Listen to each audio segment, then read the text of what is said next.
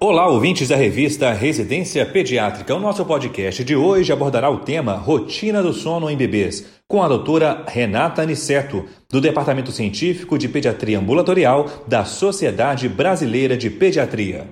Sou pediatra e venho hoje aqui conversar com vocês sobre uma demanda muito frequente do consultório do pediatra geral, que é a rotina de sono dos bebês. Mães em geral, e principalmente as mães de primeiro filho, têm muita dúvida sobre a qualidade, quantidade de sono dos seus filhos e de como, principalmente, instituir uma rotina para prevenção de um sono de boa qualidade no futuro. É importante orientar essas mães em relação que nos primeiros meses de vida o ciclo de sono vigília é desorganizado e vai amadurecendo conforme o desenvolvimento neurológico deste bebê e as rotinas de higiene de sono que ela possa estar implementando. Nessa fase inicial, os bebês também fazem a amamentação, o aleitamento materno em livre demanda, o que acaba mantendo realmente o ciclo de sono mais irregular. Isso é natural. Então, para uma rotina adequada, há alguns passos que devem ser seguidos. Por exemplo, determinar uma rotina para os cochilos do dia, geralmente um em cada período, tarde e noite. Sonos curtos e não muito no final da tarde para não atrapalhar o sono noturno. Ter um mesmo horário para dormir e despertar todos os dias. Durante o dia, manter o ambiente claro, com sons e movimentos da casa. À noite, usar luz fraca e ambiente calmo, favorecendo o diferencial entre os horários.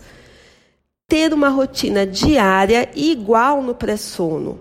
Banho, massagem, uma música que sempre se repita antes do horário de dormir. Qualquer outra ação que marque para o bebê que agora é hora de dormir. Evitar estímulos com barulho e agitação, brincadeiras muito ativas, pelo menos uma hora antes do horário de dormir. E não esquecer que crianças abaixo de dois anos não devem ter acesso a telas, incluindo a televisão.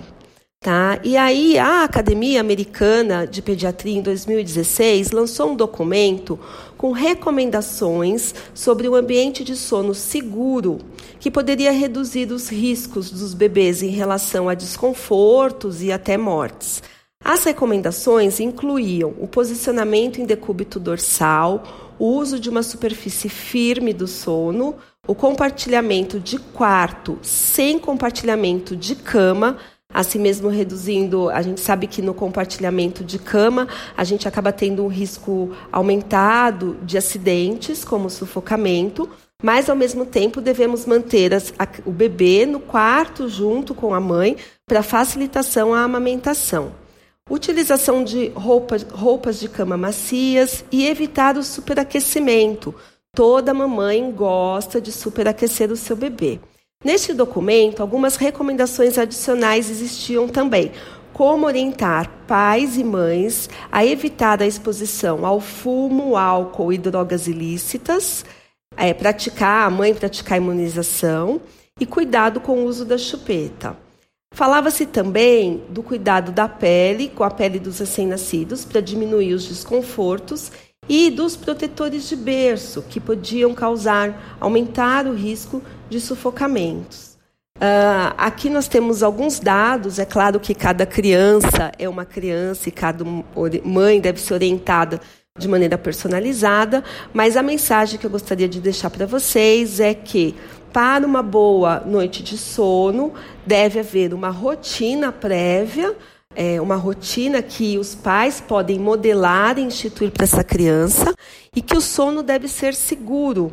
Então, faz parte da consulta pediátrica a orientação sobre dispositivos como berços, é, protetores de berço, de laterais, de como esse bebê vai dormir, posicionamentos. Isto é do pediatra.